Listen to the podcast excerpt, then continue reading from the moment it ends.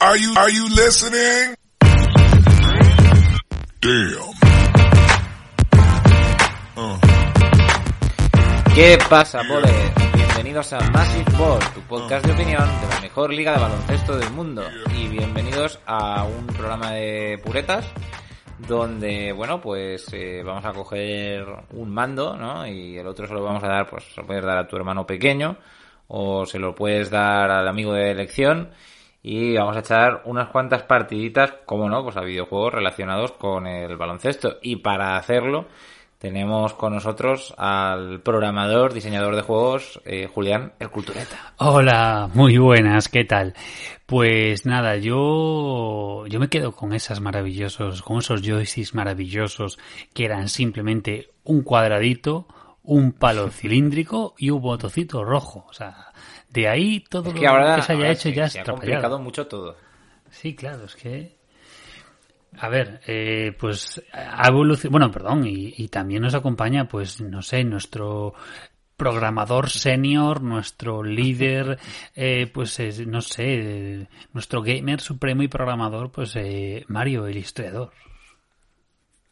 Bueno, pues sí, sí, sí, aquí estamos. Hay que decir que ninguno de los dos somos, mm, digamos, eh, auténticos expertos en el mundo de los videojuegos, pero nos parecía que, bueno, que quieras que no, en el mundillo del baloncesto los videojuegos son muy importantes, son una parte de la cultura baloncestística, también son para mucha gente que ya no tiene el físico ni las ganas, eh, la única manera de seguir eh, haciendo baloncesto, aunque sea en su imaginación, ¿no? Y bueno, y yo diría que a lo mejor ahora los chavales incluso puede ser que juegan más al baloncesto en la consola que, que lo que jueguen en la vida real, quién sabe.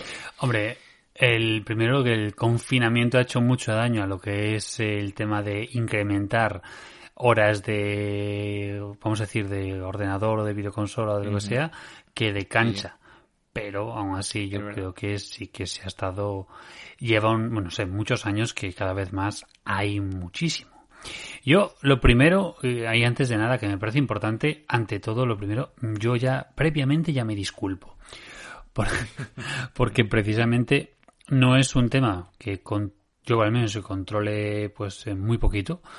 Pero bueno, sí que echando la vista atrás, recordando pues lo que ha habido y luego pues documentándonos un poquito con algunas cosillas, yo creo que sí que sí que le hemos echado un vistazo. Yo había algunos que ni sabía que existían. Yo es cierto que yo soy de la generación de que esos juegos de, de, de- de recreativos, de que eran así un poco cutres, sobre todo street basketball y, y alguna cosilla así, y luego que bueno, yo no sé si era porque por influencia del FIFA, pero yo soy de gener- más generación NBA Live que, que 2K. Si hay que digamos Sí, bueno, es que lo, lo hablaremos, digamos, detenidamente, pero hubo una época en la que el 2K no era el videojuego de referencia en cuanto a baloncesto, sino que eso estaba copado por EA. It's the game. Claro, es que realmente te quedas con eso. Y, y- y lo que pasa es que, bueno, bueno, y si nos vamos para atrás, pero bueno. Y luego, pues así como, como con otros, o sea, la, la maravilla de los comienzos. O sea, los comienzos siempre en algunos casos son duros, pero aquí el comienzo es como lo de cualquier tiempo pasado fue mejor. En el caso de los videojuegos, no. Porque hay algunos es que que, cuesta ver repasando- la tercera dimensión, ¿eh? No, no, pero que repasando te das cuenta de que cosas que uno da por hecho, como es la licencia de NBA, o que los equipos tengan el nombre de los equipos, o que los jugadores mm, sean de verdad, pues hasta hace unos años no era tan común. O sea, mm, realmente el nivel, digamos, de, de calidad que tenemos ahora mismo en cuanto a la simulación de baloncesto es mm, bastante reciente. Mm, no es, ya no es que estemos hablando de la época, digamos, de los recreativos llenos de humo y de un señor con una edad que, que quizá es preocupante entre tanto niño, con una riñonera llena de monedas, al que le llaman jefe, sin ser él nada de eso. ¿No? No, estamos, no tenemos que remontarnos a esa época, Pero bueno, nos podemos remontar a la época de, la Play, de la Nintendo 64 y ya ahí eran, habían dificultades, ¿no? Digamos, para representar fehacientemente este deporte. No, y mismamente con los nombres. O sea, a lo mejor eh, los que digamos que en el tema de juegos a lo mejor echaron más la vista atrás y lo que más había lógicamente en España era de fútbol y veíamos pues esos equipos, esos nombres de equipo y esos nombres de jugadores que te los tenías que intuir tú por la apariencia, entonces intuías que, pues, que era Roberto Carlos porque era un señor que vestía una camiseta blanca, era bajito y era calvo, pero que luego de nombre era cualquier cosa menos Roberto Carlos. Entonces. Sí, no, yo, yo me acuerdo que en algún East Pro Evolution, que era el que no tenía la licencia, había algún baúl en vez de Raúl, Sí, sí, sí, algún Afelardo en vez de Abelardo. Eh, en fin, Y ya no, auténtica- ya no digamos con los fútbol managers del palo. Yo tenía un fútbol manager del palo que aquello era, tenías que intuir por los colores qué, qué equipo era y qué jugador era. Pero bueno, y luego, pero es que eso ha pasado con el básquet, o sea, eh, por ejemplo, Sí, el- los Seattle, los Seattle Bears, los LA Hoops, uno curioso que es los Dallas Wings. O sea, en este caso, eh, los Dallas Wings, eh, que por cierto, los Wings no son de Dallas también, en el de femenino. la banda de Paul McCartney y su mujer creo que no. Pero creo que no te refieres a esos No, Wings, no, no, no, no, pero joder, que es curioso que en una franquicia de, en este caso, de, de videojuegos de NBA, como no podían usar las licencias, utilizaron el nombre de Dallas Wings y Mm. con el paso de los años, pues la franquicia de la, de la, de la NBA femenina es los eh, Dallas Wings. Como Eran, eran unos oráculos. Lo que est- estaban viendo venir lo que, lo que iba a pasar. Pero sí, sí, hay de todo. Desde Boston Frogs, New York Eagles, eh, no sé, o sea, Chicago Oaks. Buah, es que es muy grande. Bueno, vamos a verlo ahora más o menos todo en, en con cierta profundidad o con cierto detalle. Eh, pero bueno, como ya llevamos siete minutos de intro, pues ya estamos listos, ¿no? Estamos preparados para, para comenzar. Eh, de manera que, con el permiso de, de mi compañero Julián, cuando las noches de NBA se hacen largas y los días pesados, siempre tendrás en Massive Ball para pasar un buen rato. Comenzamos.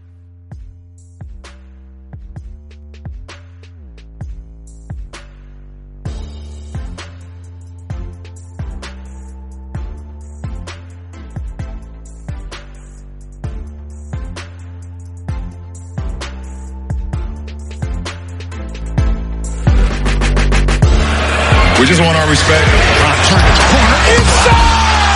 He made Yusuf Nurkic a screensaver. 15-14. The Kevlar bench is going nuts. Rob wants his respect. Coach Vogel wants his respect. Disrupt Rondo. He puts it in. Here's Davis. 4-3 in the win. Oh, it's good. Anthony Davis has won it for the organization want their respect. Laker Nation want their respect. Walton can tip it. Bryant with the save. Oh, you gotta get a shot here. Final seconds. Bryant for the win. Bang!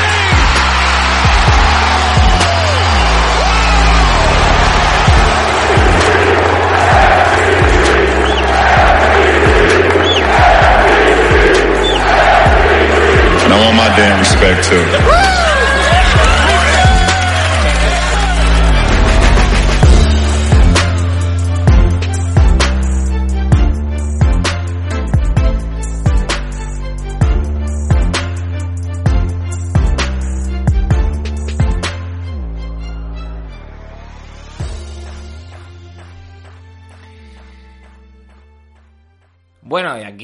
Estamos. Eh, yo, a ver si, si coincide un poco con tu investigación. Yo el primer videojuego de baloncesto que he encontrado es prácticamente de, de la, como la abuela de todas las consolas, que es la Magnavox Odyssey. Una consola diseñada por un ingeniero militar al que le encargaron fabricar la televisión ideal y él pensó que esa televisión ideal pues tenía que tener alguna suerte de juego interactivo. Su creación fue esta sencilla consola, con apenas software, lo que tenía era sobre todo pues eso, resistencias de luz y cosas así, donde todo funcionaba pues como con cartulinas que le ponías a la tele y manchas de luz que iban eh, encima de la cartulina. En Basketball, que es como se llamó el primer videojuego de baloncesto, tienes una cartulina con dos canastas, dos manchas de luz. Esas manchas de luz rebotan con una tercera mancha de luz, que es la que hace de pelota. El marcador te lo imaginas tú, lo pones en un papel o lo tienes tú en la cabeza porque no está la cosa para más. Y cuando la mancha de luz pasa por la zona de la canasta, pues tú consideras que se ha marcado un punto. Recordemos que la canasta en este caso es una cartulina. Y con esto ya tienes el primer videojuego de baloncesto, que no está nada mal. Claro, eran juegos muy primitivos que pues eran más similares al, al Pong, el juego este de la de las barritas laterales que tenías que lanzar una pelota, que era una pelota, que no era una pelota, que era un cuadrado, pero eh, pues básicamente era lo que es, o sea, de hecho pues ese viene siendo el primero y, y no sé, pues a ver, tenía cosas curiosas como que pues a ver, realmente podías driblar, driblar podías pasar, es decir, podías hacer, podías tirar, podías hacer un mogollón de cosas. Lo que pasa claro, lo que es la, digamos que la habilidad de lanzamiento era un poco...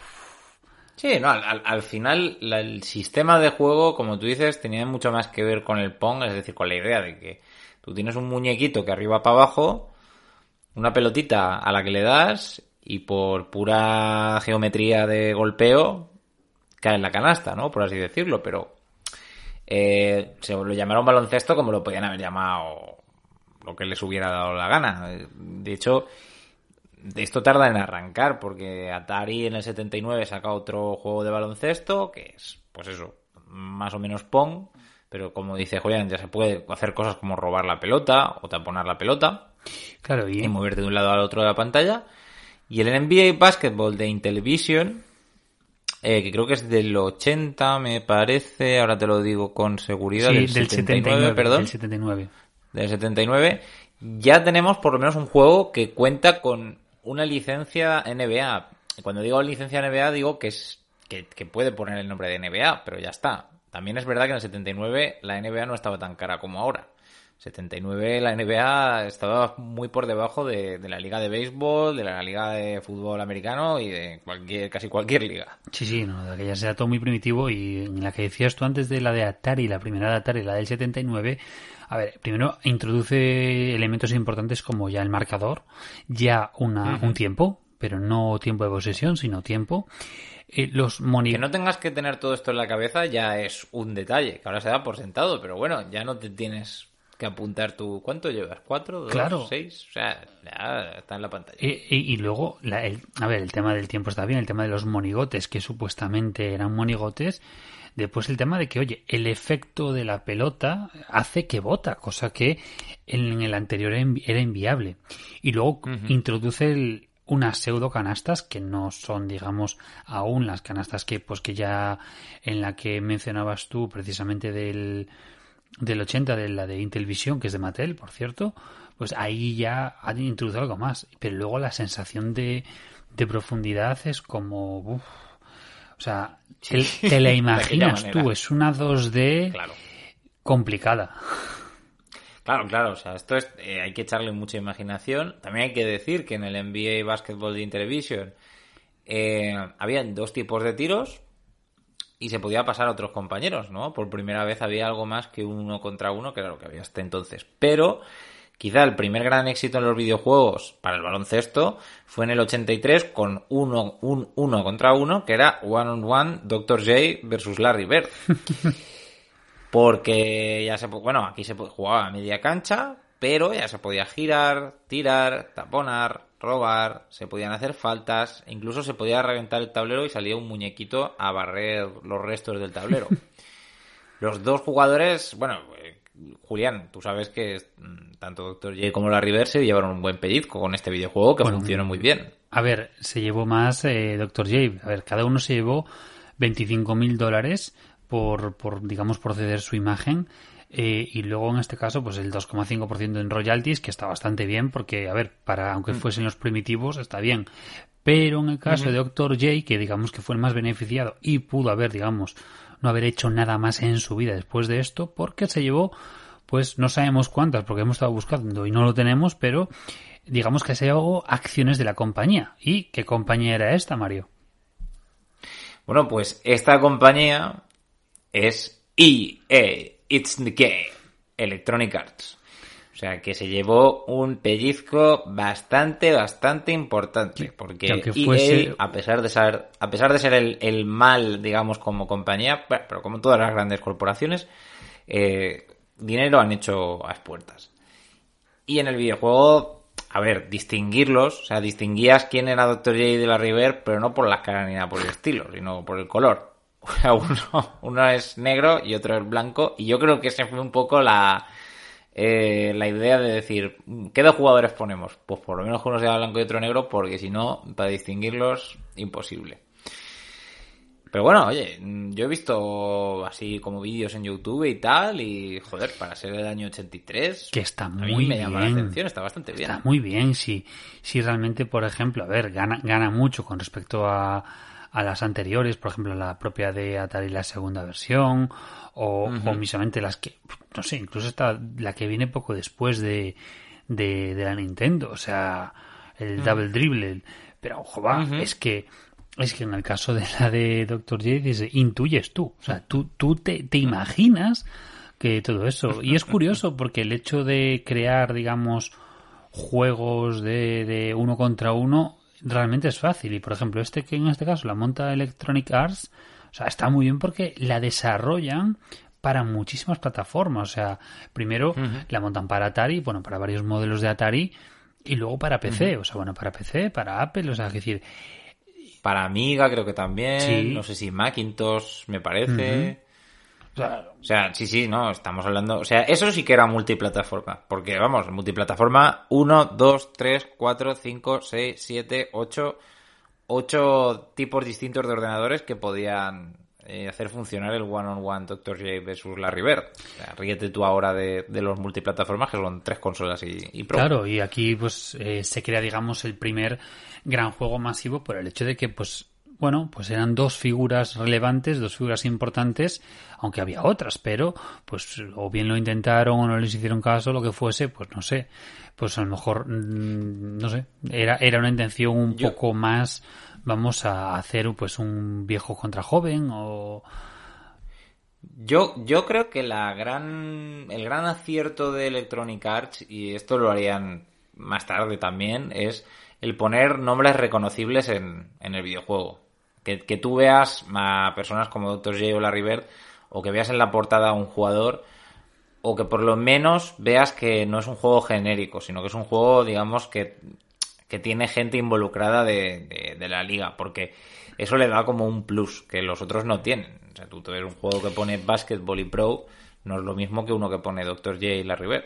Sí, y es algo que utilizan bien y de hecho pues Electronic Arts al fin y al cabo son los que llevan eso con ver más adelante de nuevo el, el poner el- el utilizar, o sea, y realmente como pues la NBA no era lo que es ahora, digamos que le pagas pues una bolsa de pipas, a lo mejor eh, pues Electronic, entre comillas, porque 25 mil dólares de hace 40 años, de hace 50 años, bueno, de hace 40 años es de chiste.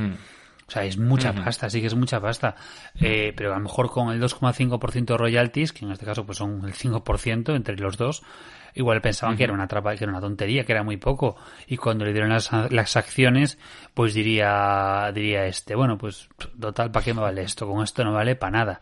Y a día de hoy son, son varios billones eh, lo que cuesta, el valor que tiene en este caso eh, Electronic Arts. O sea que, pues... Es que si, si alguna vez os mandan, o sea, os dicen de patrocinar algo, porque por lo que sea sois influencers o lo que sea, no pidáis dinero.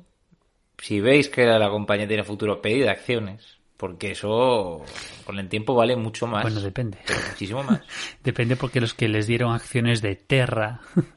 Claro, claro. El que compró acciones de Amena va jodido, ¿no? El que compró acciones de Retevisión, no sé yo cómo le va, pero bueno.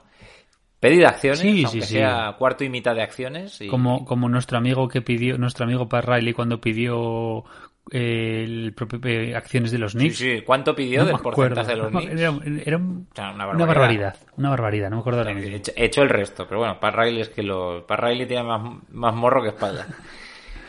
Eh, bueno, luego avanzando un poquito, como ha dicho antes Julián, tenemos el Double Dribble que está desarrollado por Konami. Qué grande Konami. Y donde tenías a cuatro equipos, que son los traducidos al español, los Güeyes de Chicago, las Águilas de Nueva York, los Breakers de LA y las Ranas de Boston. O sea, lo de la licencia no era muy común y aquí directamente optaron por inventarse unos equipos y arreglado.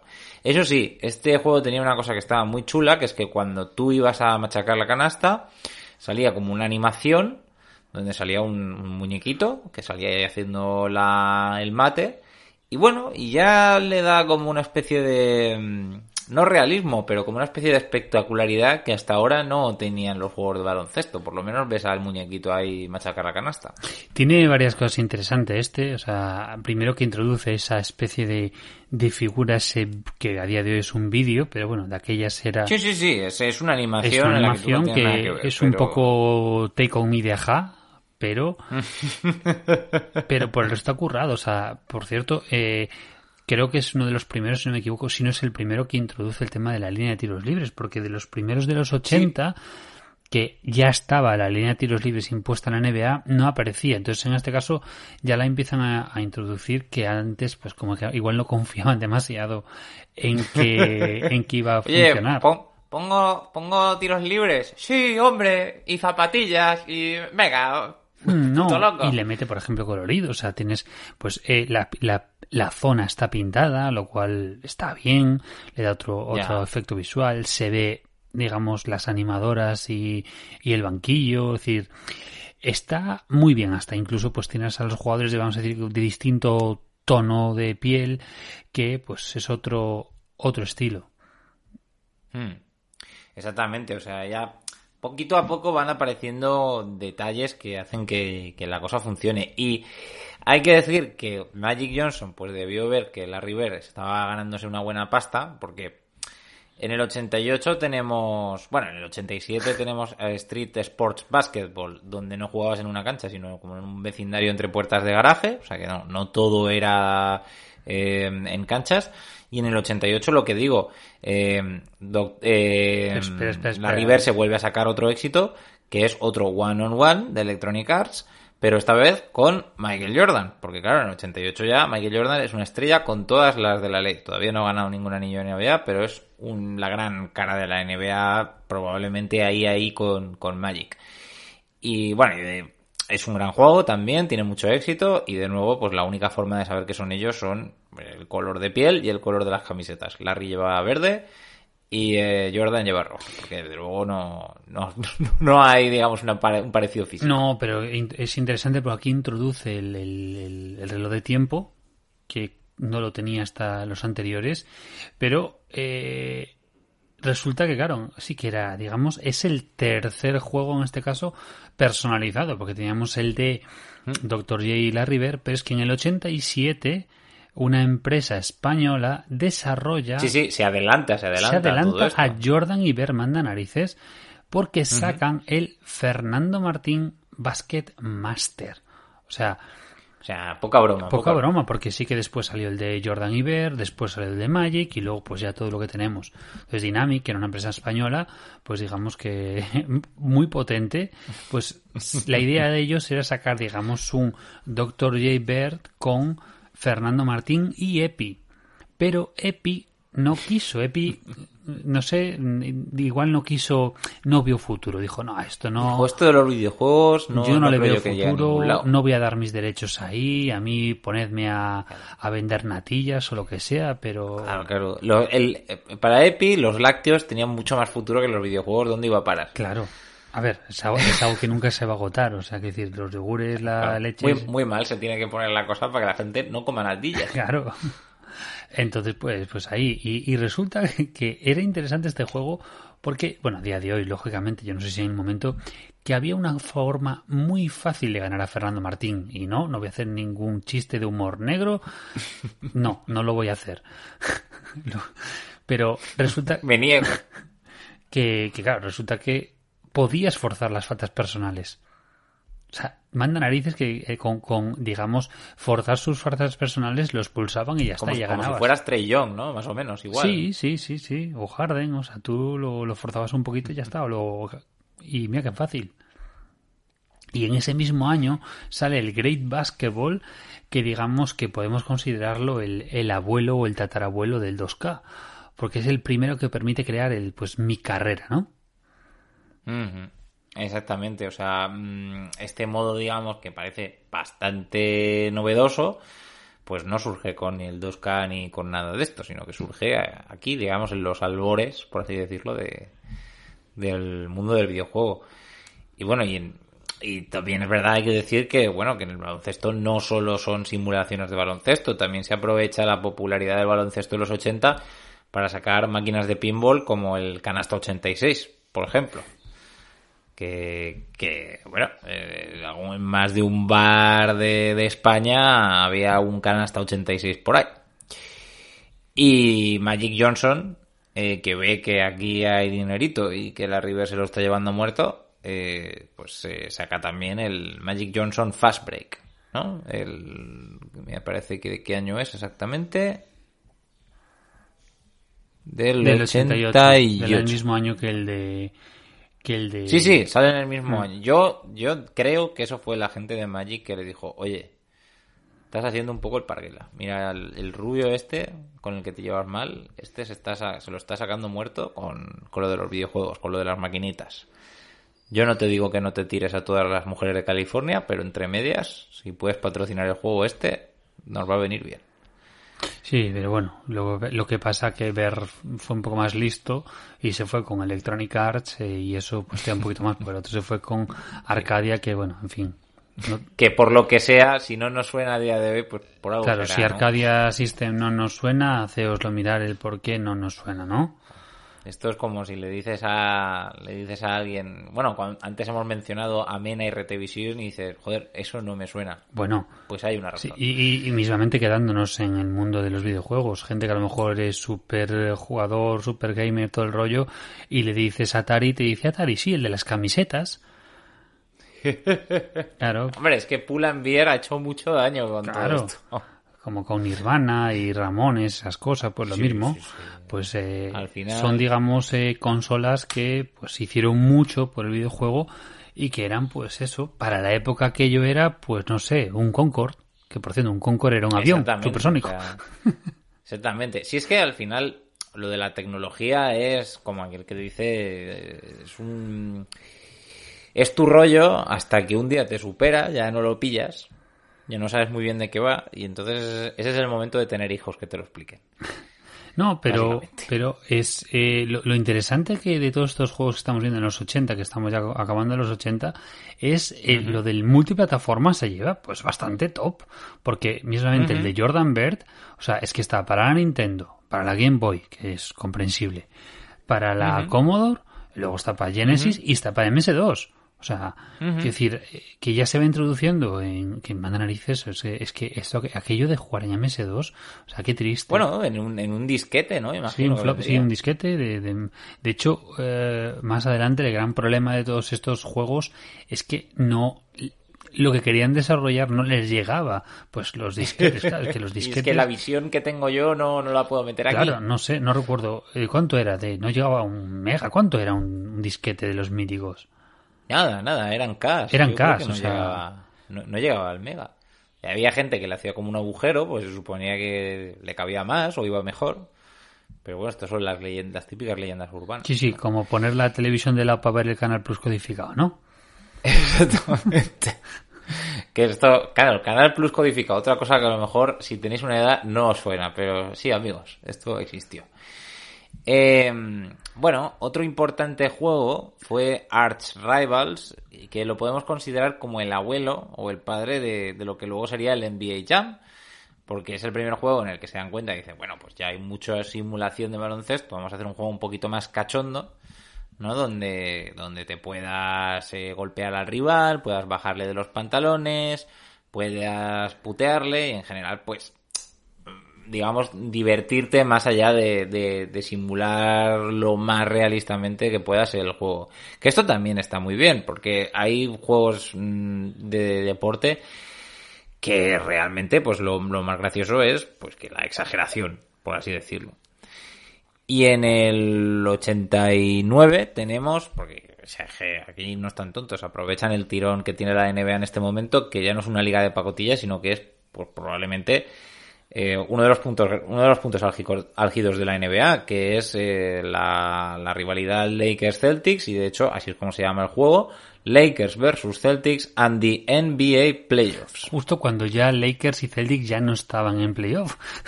Exactamente, o sea, llegaron un poco tarde, ¿no? Porque ya a partir de aquí es la época Pistons Chicago Bulls.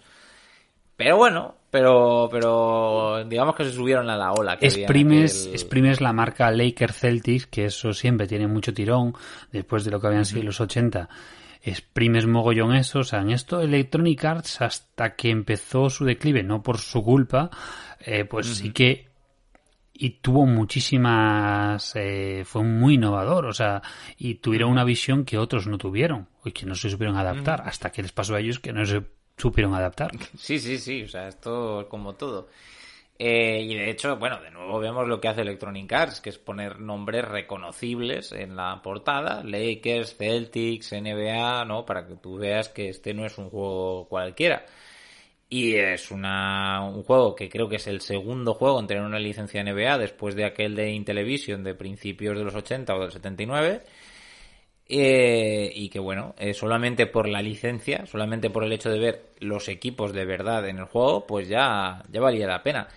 Y es que hasta ahora hemos mencionado varios casos de jugadores que ponían su cara o su nombre a un juego, pero bueno, no solo los jugadores ganaban dinero con los videojuegos, también lo hacía Pat Riley con el Pat Riley Basketball de la, de la Genesis, de la, la consola de Sega, e incluso pues un comentarista como Dick Vitale, Awesome Baby, College Hoops, que, que básicamente creo que es, no sé si es el primer caso de deporte universitario, no, porque el primer caso es el NCA Basketball del 92, ¿no? En la, en la Super Nintendo, me parece. Sí, pero como eso tampoco tuvo demasiado tirón, realmente el, el, NCA el NCA Basketball realmente es ya con las series NBA Live ya en el 98. Ujú. O sea, lo que había era lo que había era muy muy muy muy primitivo.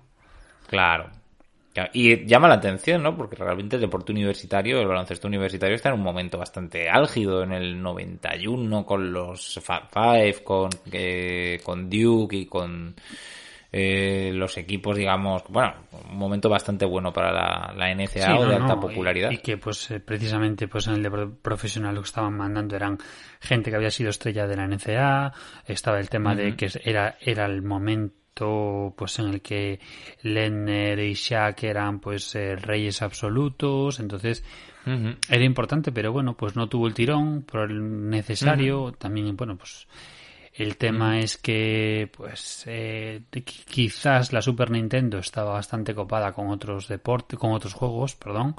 Entonces, Pues que la Super Nintendo tenía de todo. O sea, probablemente Nintendo nunca haya tenido tanto poder como lo tuvo con la Super Nintendo, que ahí no había quien le es tosiese. que para mí la Super Nintendo es una consola inigualable. O sea, para mí es de lo mejor que se ha hecho.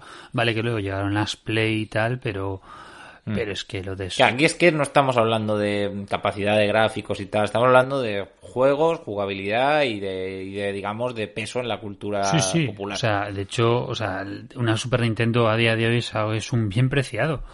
Eh, y es muy difícil conseguirlas. sacaron la, la mini NES, que era como la mini Super Nintendo, con 25 juegos o algo así, como metidos en el disco duro de la consola que te daban. Pero claro, lo que mola es, pues bueno, eh, que es el cartucho clásico, el- la consola de verdad. Sí, sí. Aquí hay mucha gente que todavía la tiene. Sí, sí, no, no, y es, es fácil y, y- y, a ver, no sé, a mí me parece igual porque te pilla en esa época, pues, y era divertidísimo, que luego, pues a lo mejor no tenía ni puta idea y no sabía jugar a nada, pero, a ver, con los juegos de Super Mario aquello era un escándalo. Lo de... Sí, solo con el Mario Kart ya valía la pena Claro. tener el Super Nintendo. Yo me acuerdo ir, ir a casa de mi primo Sergio a, ju- a jugar a la Super Nintendo y yo veía aquello como, como, no sé, el mayor adelanto de la tecnología humana. Para mí era como cuando el hombre llegó a la luna. Para mí eso era un Super Nintendo. Sí, sí. Pero, pero esto, esto es... Totalmente de acuerdo. Y, y en este caso Electronic Arts, que no eran tontos en absoluto, escribieron el tirón y que hicieron en el 92. ¿Qué podía haber hecho Electronic Arts en el 92 sobre baloncesto? Sí, señor. Con el Team USA. Es que, es que Claro. eran unos no, no, no, la verdad es que Electronic Arts sabía aprovechar los puntazos de popularidad de la, de la NBA. Y en este caso, pues claro, el Dream Team. Sí, sí. Y, y claro, o sea, ahí digamos que entra en confrontación con, con lo que era, porque es curioso porque en este caso Nintendo había sacado, pues, eh, pues en este caso el NCAA Basketball y el Tem Tecmo Basketball, NBA Basketball, y entonces Que, que el Tecmo de la NFL había funcionado súper bien. Con lo cual, yo bien, bien supongo que pensaron que esto iba a tener el mismo éxito. Claro, entonces Pero- sacaron, digamos, en este caso, eh, pues Sega, porque la Genesis es la Sega, sacó el Team USA con, con Electronic Arts. Sí, pero y Electronic Arts no se queda en eso, porque en el mismo año 92 saca también Bulls vs Lakers and the NBA Playoffs y Bulls vs Blazers and the NBA Playoffs. O sea, aprovecha los dos primeros anillos de Jordan y te, y te clava dos juegos también ahí. Y todo esto en el año 92.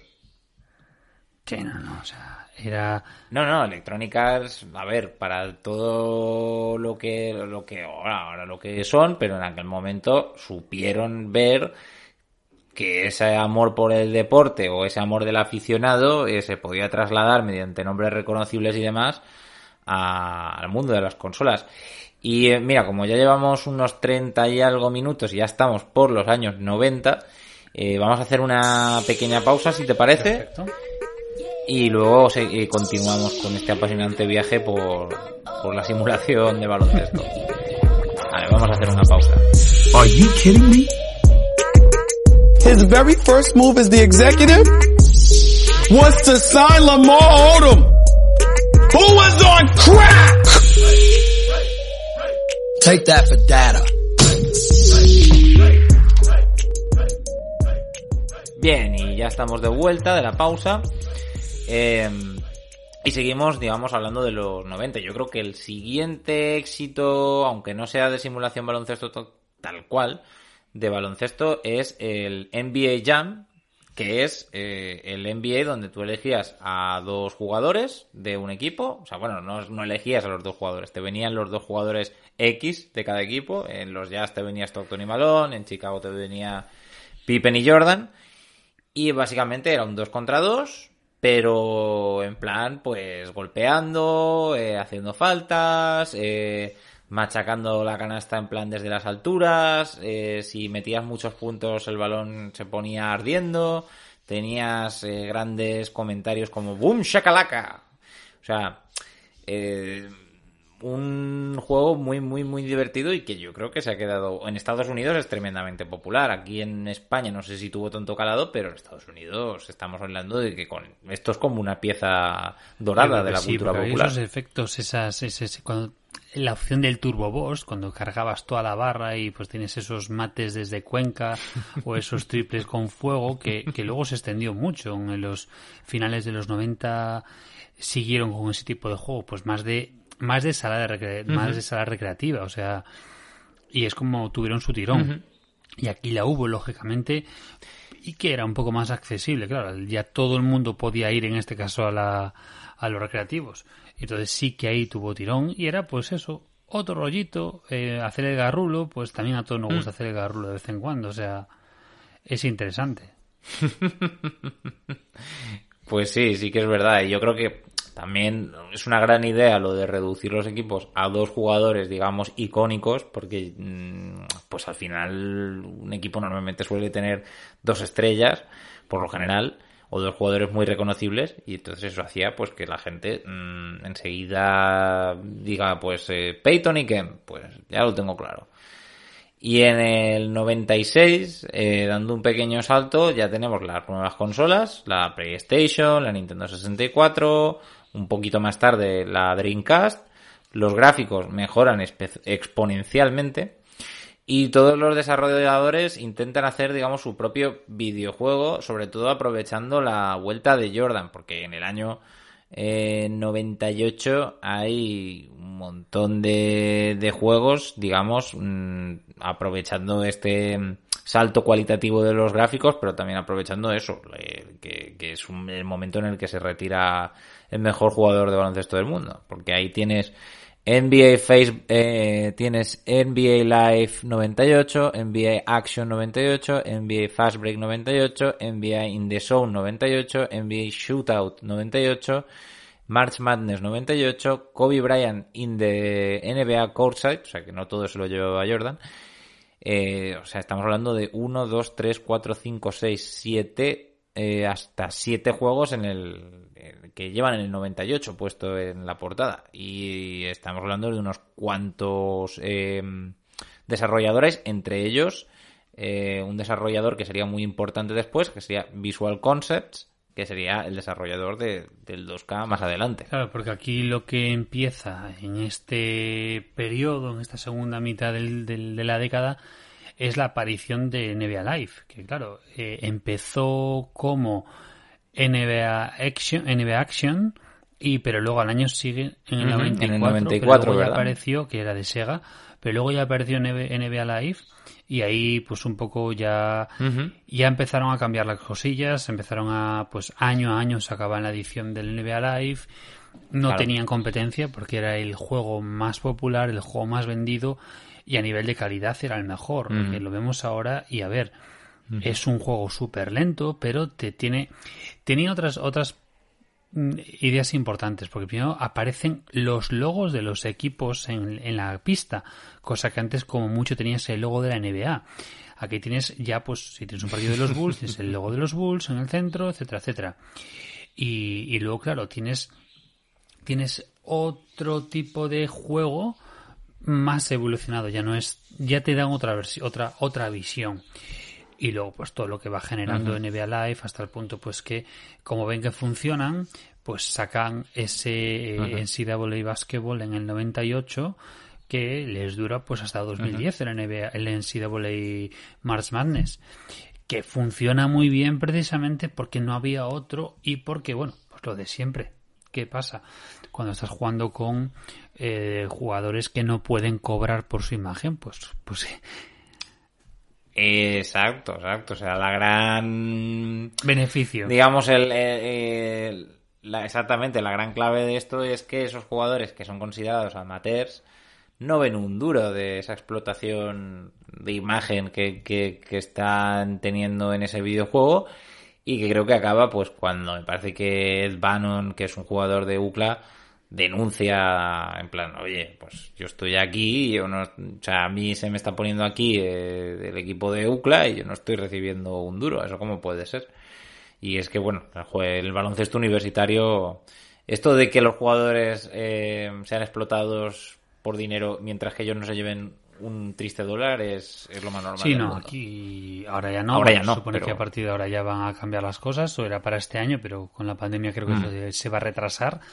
Pero bueno, entre que Mm. el- entre que digamos que el problema de los derechos, las denuncias, porque claro, no pues no podían estar cobrando y que bueno, pues en este caso más adelante, pues digamos que la franquicia de 2K le está comiendo un poco la tostada, pues en este caso NCAA Basketball o NCAA March Madness muere y se acaba. Y pues en este caso ya pasa, digamos, el testigo a los amigos de 2K.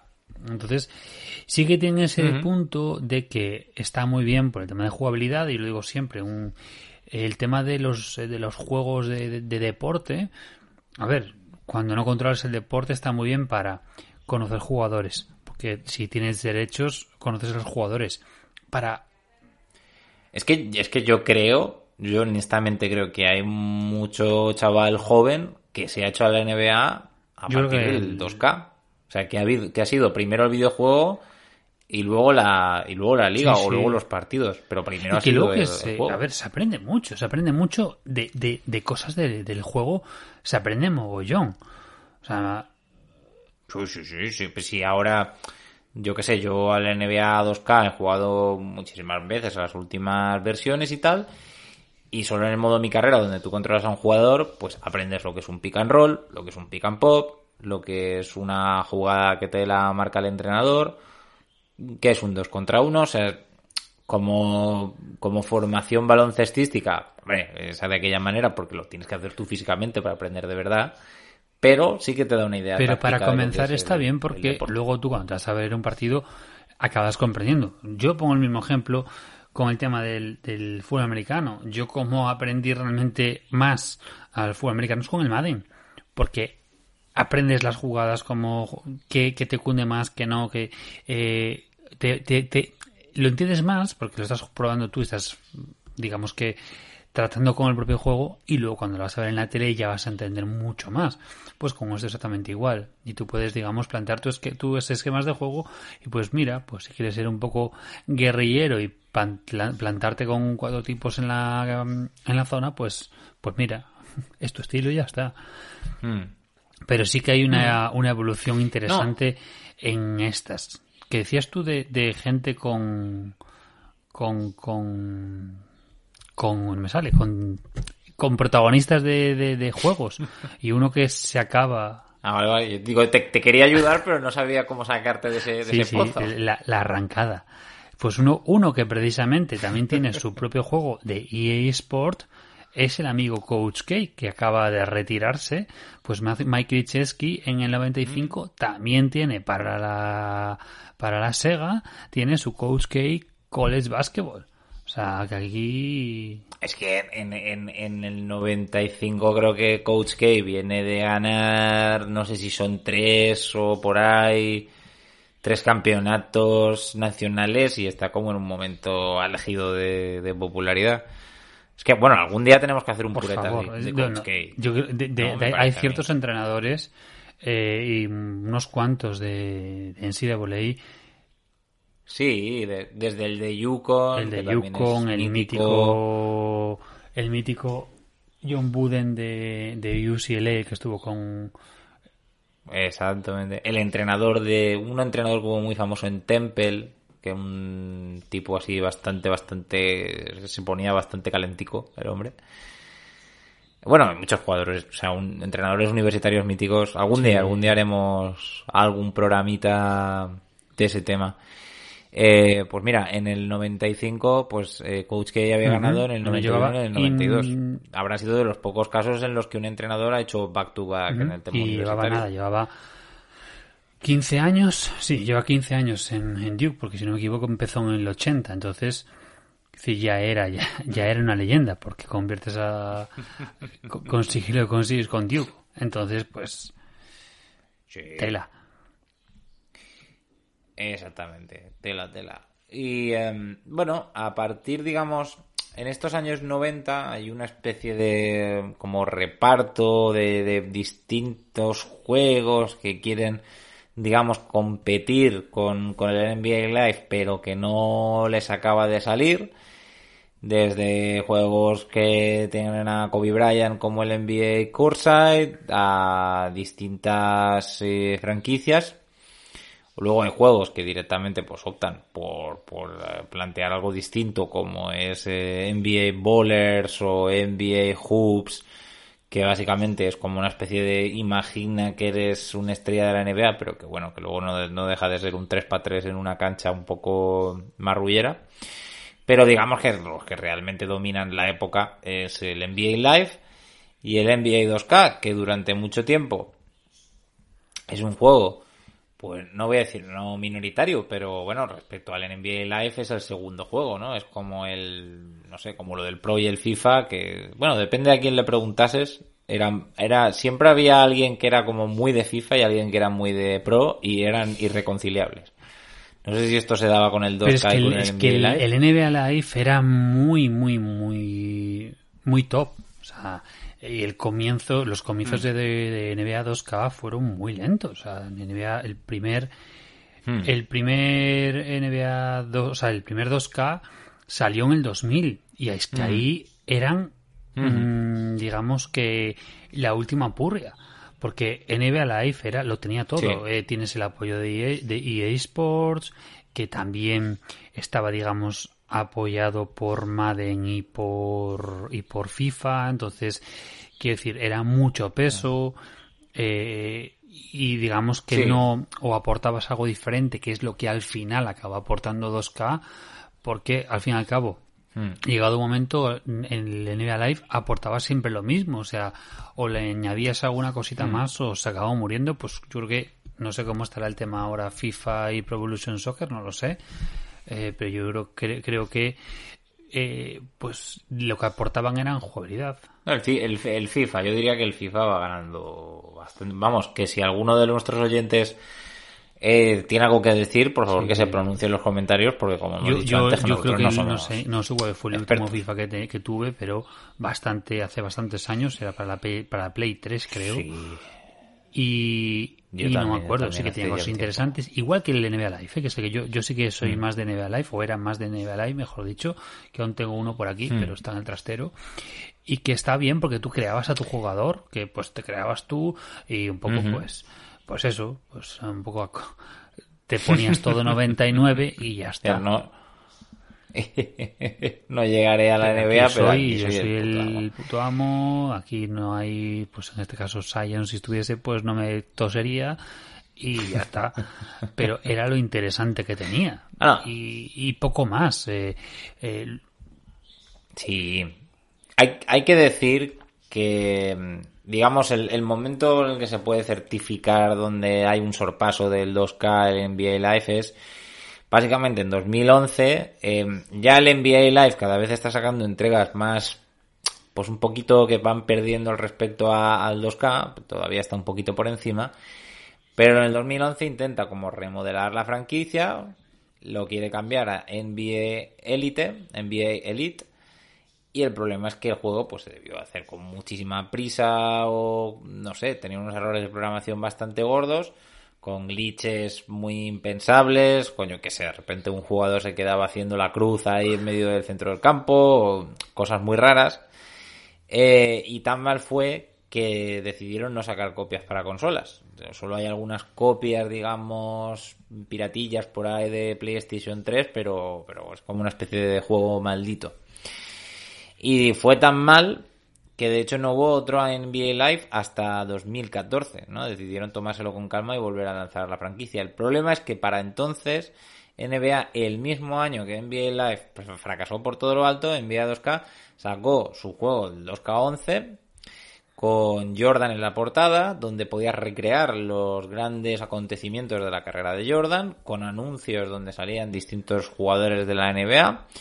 Y eh, básicamente el, el gran éxito del 2K es que en vez de focalizarse, digamos, en un salto cualitativo de los gráficos o en licencias, se, se concentró en el tema de las mecánicas, en hacer las mecánicas lo más realistas posibles, desde el dribbling a- al tiro, a todos los aspectos del baloncesto. O sea, ser el mejor simulador posible de baloncesto. Y posiblemente eh, lo sea y, y desde luego no ha habido ningún juego que lo retrate más eh, realista, de una manera más realista. El problema está en que hoy por hoy, pues bueno, se acusa que el NBA 2K, que promociona mucho pues todo lo que son compras dentro del juego, que esto, no sé si tú lo sabes, Julián, pero si no te lo explico rápidamente. En el juego tú puedes comprar una moneda virtual que se llama VC, digamos en honor al- a, las siglas de Visual Concepts, que es el desarrollador.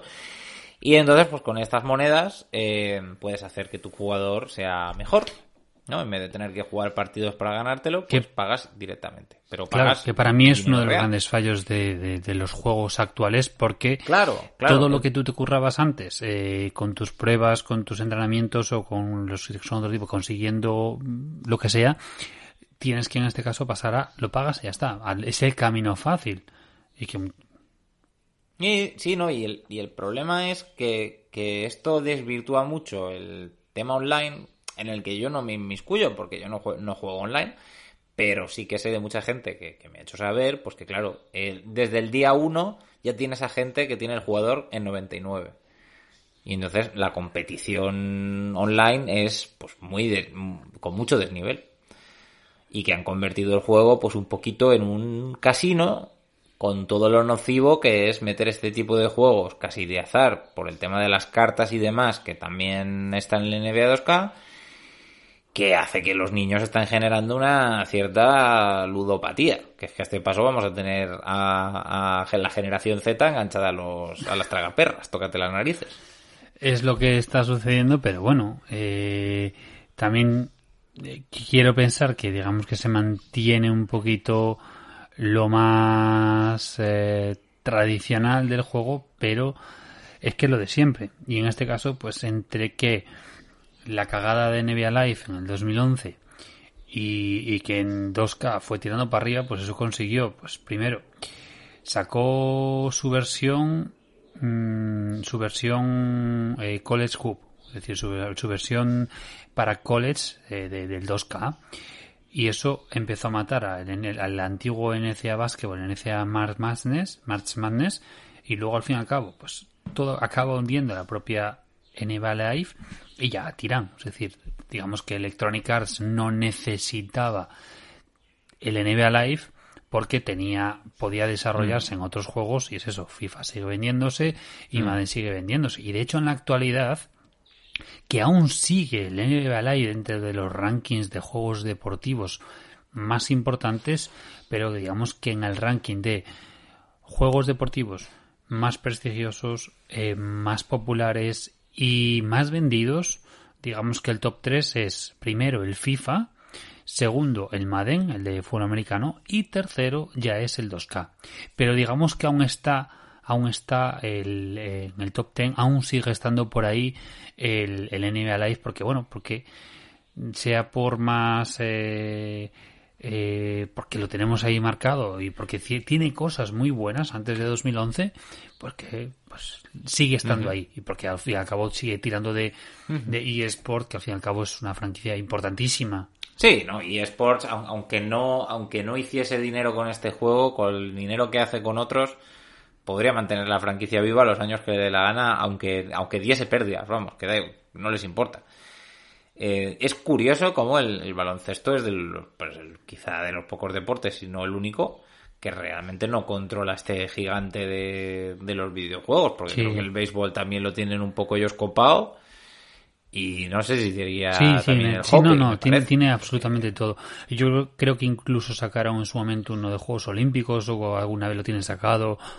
Es muy bestia. Sí, es que, sí, sí. por ejemplo, si nosotros vamos a, a portadas, que al fin y al cabo siempre nos quedamos con la portada y comentamos off the record, creo que fue the record, el tema de las portadas del Madden, por ejemplo. Hubo una, una, una maldición de que, que si saliese en la portada del Madden y tu temporada iba a ser una mierda. Esto lo rompió pues Patrick Mahomes el año que pues eh, pues una temporada brutal, lo pusieron en la portada y ya uh, la maldición del Ma- del Madden, bueno, pues acabó ganando la Super Bowl.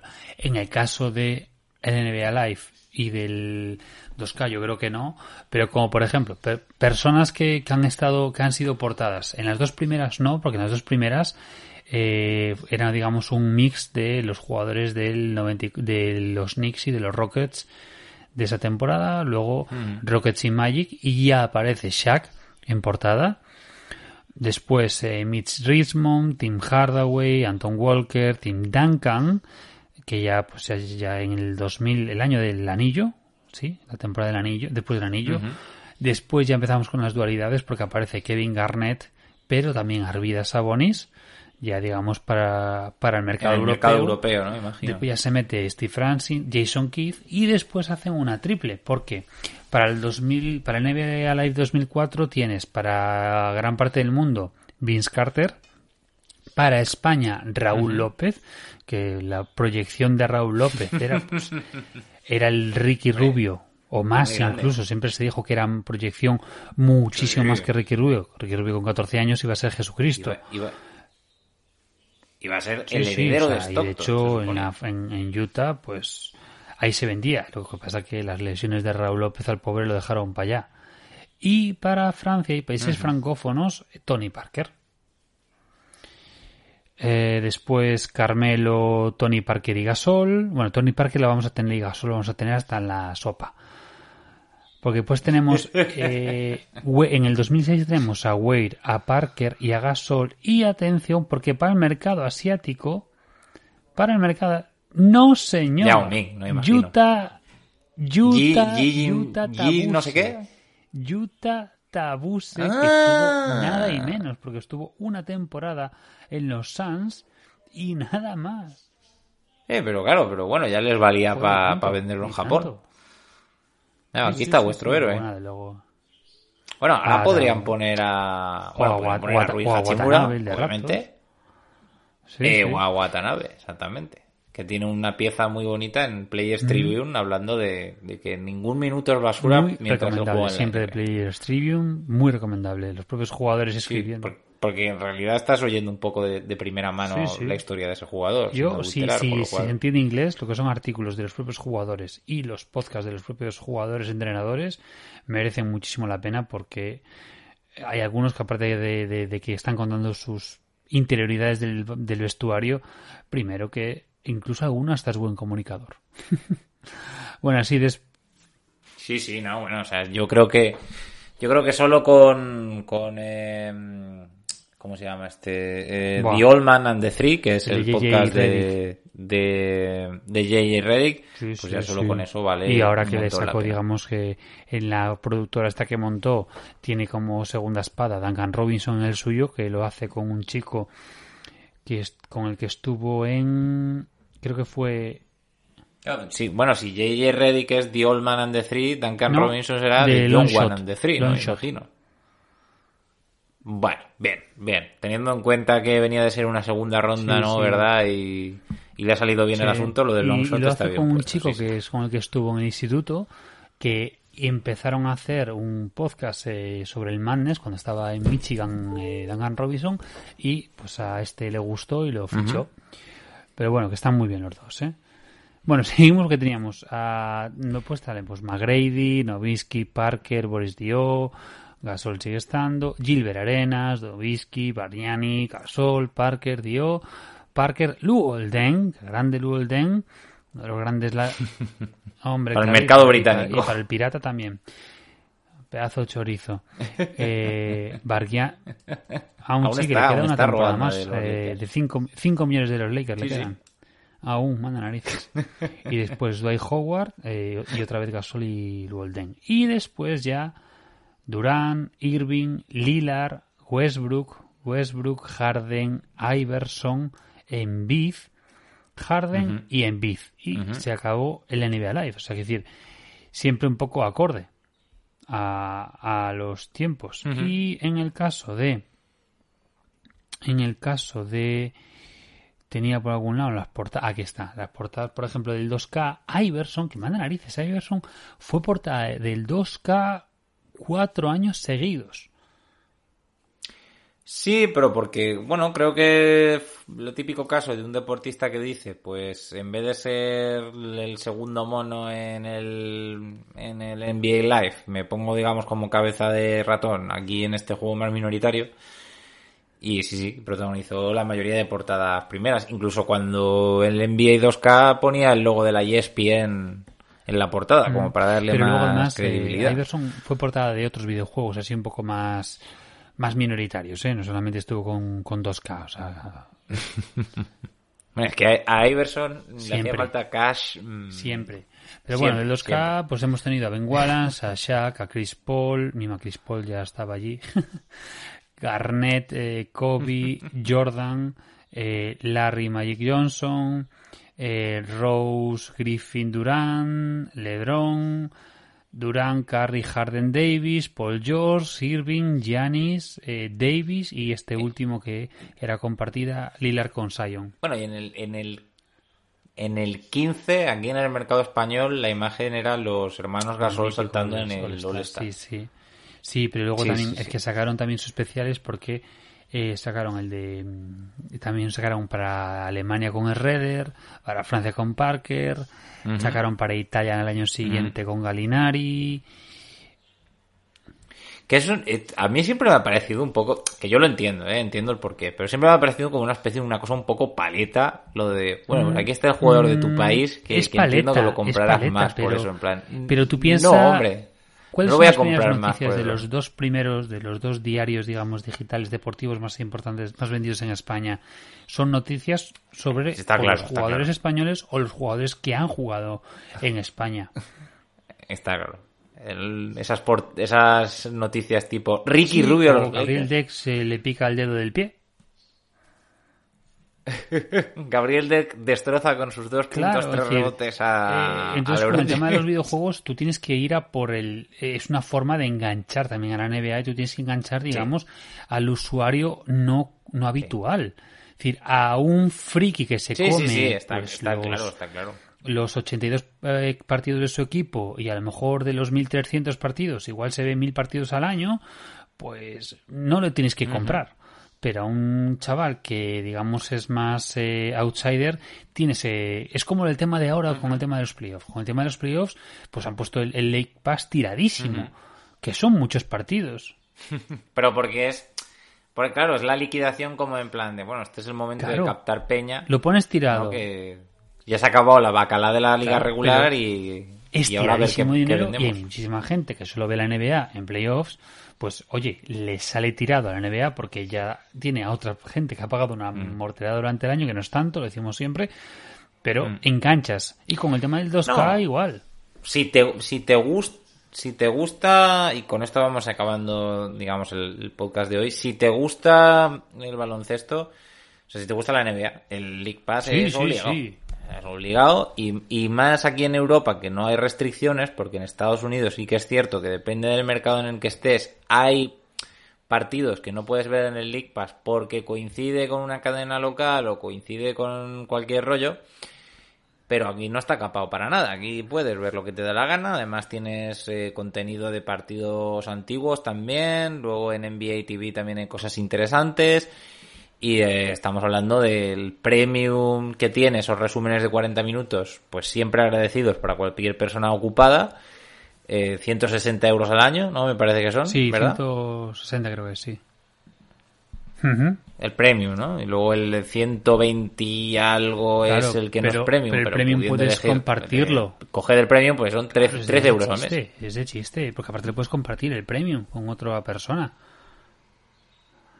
Sí. El, el problema que vas a tener es que no te va a dar No, tiempo a ver. Pero si a ti te da tiempo a que ver los partidos de tu equipo o de tus equipos eh, preferidos, o tus jugadores preferidos, y luego Claro. comer, que puedas ver lo que te dé la gana, pues que es una gozada. O sea, a mí, por ejemplo, yo este año ¿qué me he visto más? Pues Atlanta, Memphis, Bucks, Kings y Suns probablemente. Y Utah creo que también he visto bastante.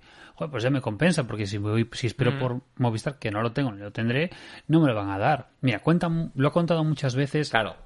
eh, Chechu y Javier, los de Ración de NBA, porque uno de ellos, eh, creo que es Javier, vive en New Jersey.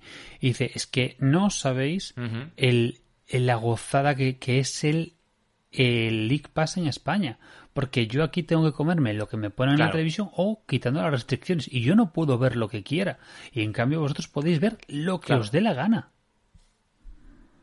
Exacto, exacto. Es que no, no, de verdad, es. Yo no lo sabía, pero cuando me enteré dije, hostia, flipas, ¿sabes? O sea, por aquí no, ya te digo, o sea, restricción ninguna. De hecho, tienes infinidad de, de servicios por donde puedes ver el partido, que lo puedes ver si está retransmitido a nivel nacional por la TNT, por la ABC, si no por, por las cadenas locales, que en la liga regular suele ser lo normal, a menos que sean partidos así muy sonados.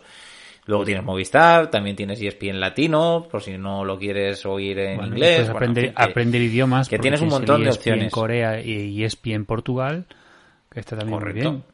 Correcto. Y, y eh, igual Por de supuesto, apasionados que los de aquí. supuesto. O sea, igual Sí. la emoción es la misma. No te enteras de un carajo, pero, Pero, bueno, la emoción es la misma. Bueno, ya como ya último que no dije antes, se me olvidó, con el tema de el del 2K, con el tema de los derechos. El en 2019 2K pagó, digamos, acordó con, con, con la asociación de jugadores un, un acuerdo de siete años siete años de un billón, es decir, pues mil millones, mil cien millones de dólares. Mil cien millones de dólares, un 1,1 billones de dólares Eh. por siete años, que con eso digamos que se reparte entre los jugadores para que salgan, digamos, sus nombres en el 2K. Claro. Sirva esto como demostración de que se ha avanzado mucho desde aquellos 25.000 dólares que se le pagó a, a Dr. J y a la River por aparecer en aquel juego en el 83.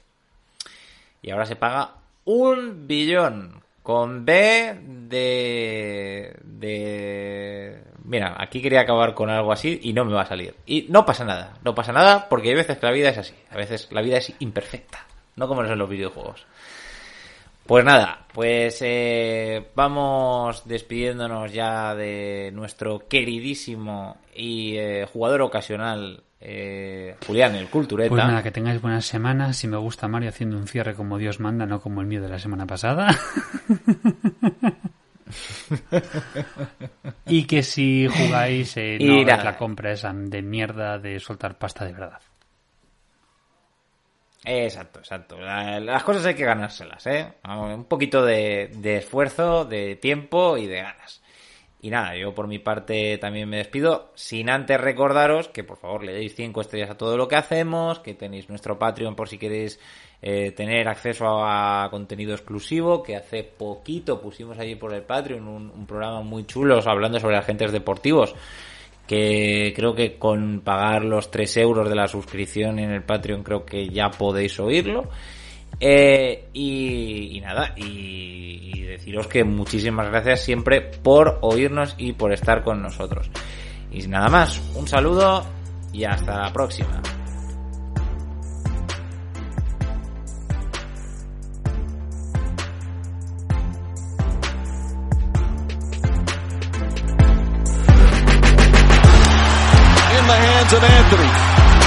Anthony for three. Puts it in. Next by one with 8.2 remaining.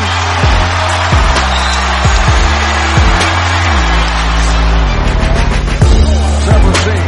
All right, here is Vince Carter with his first shot. Let's go home. Let's go home, ladies and gentlemen. Let's go home. James catches, puts up the three. Go. Rebound box. Back out to Allen. His three-pointer. Bang!